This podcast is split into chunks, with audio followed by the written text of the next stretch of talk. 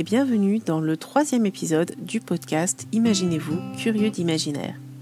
Je suis Julie Yael, artiste, rêveuse, créatrice de l'atelier de Perséphone et l'hôte de ce podcast. Dans cet épisode, nous allons inaugurer la série Storytime, une histoire d'illustration. Cette série d'épisodes, qui viendront rythmer le podcast régulièrement, vous emmènera à la découverte de l'histoire fantastique et imaginaire derrière une illustration ou une création artistique. Vous pourrez ainsi laisser vagabonder votre imagination le temps d'un court récit et peut-être de petits secrets d'atelier.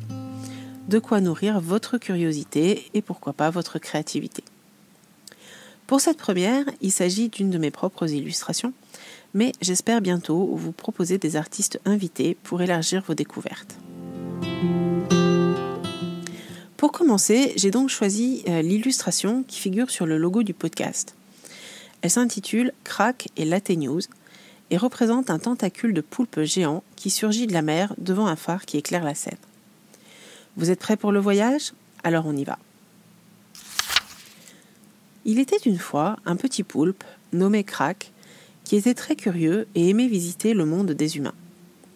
Lors de ses voyages, il s'aventura un jour près de la côte bretonne, à côté du petit phare de Latte News, quelque part entre Quiberon et Belle-Île-en-Mer.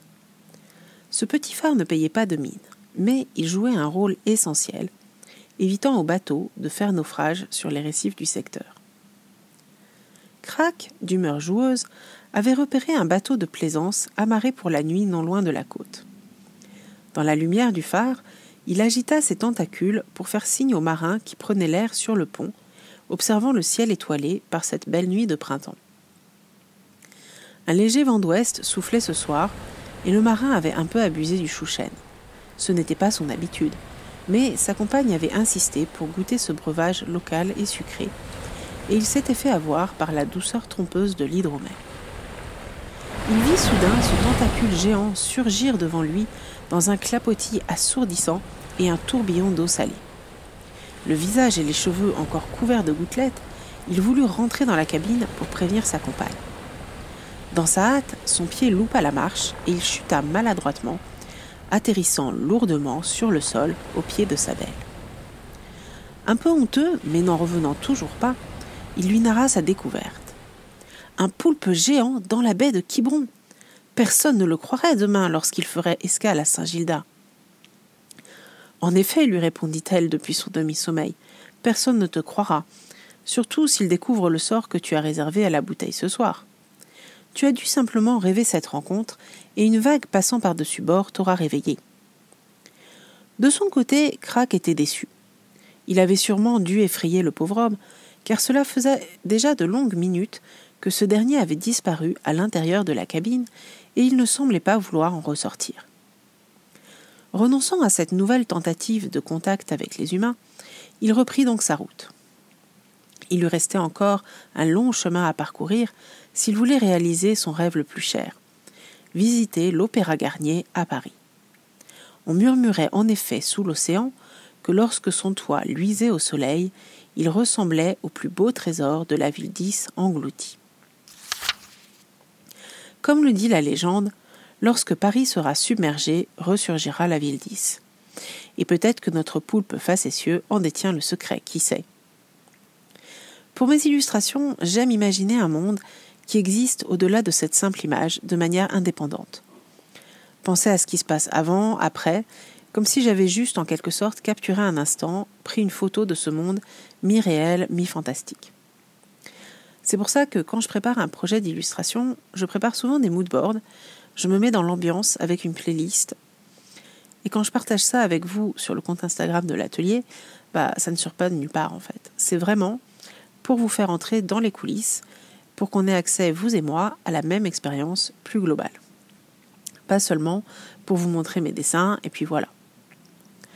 Dans cette linogravure, j'ai voulu m'inspirer du phare de la News, qui existe vraiment, et que je vois à chaque fois que je suis sur la plage à Carnac.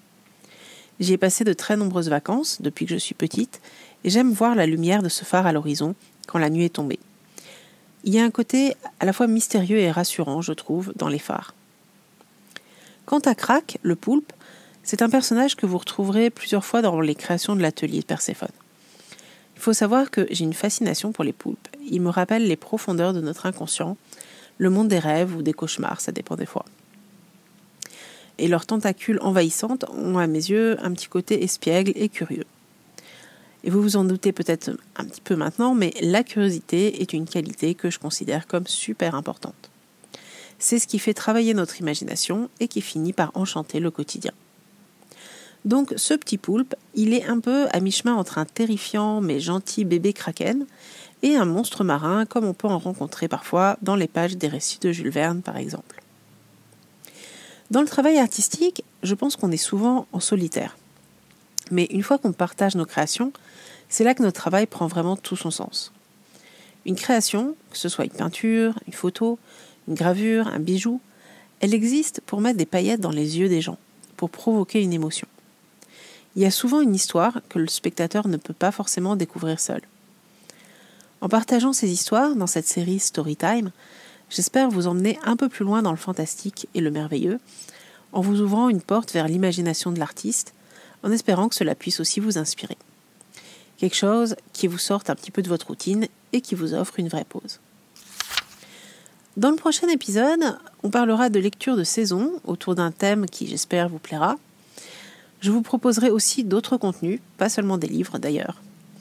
Et si vous aimez tenir un journal personnel ou un journal de vos lectures, vous pourrez aussi découvrir des pistes de réflexion autour de ce thème pour faire toujours entrer un peu plus le merveilleux dans votre quotidien.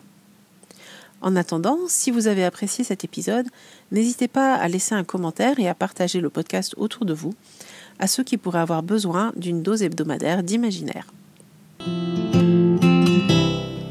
Cet épisode touche à présent à sa fin. Je vous remercie de l'avoir écouté jusqu'au bout.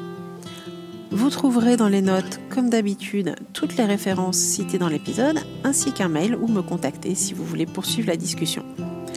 Encore une fois, si vous avez aimé cet épisode, je vous invite à mettre 5 étoiles ou à laisser un petit commentaire. Et en attendant le prochain épisode, prenez le temps de rêver. Thank you.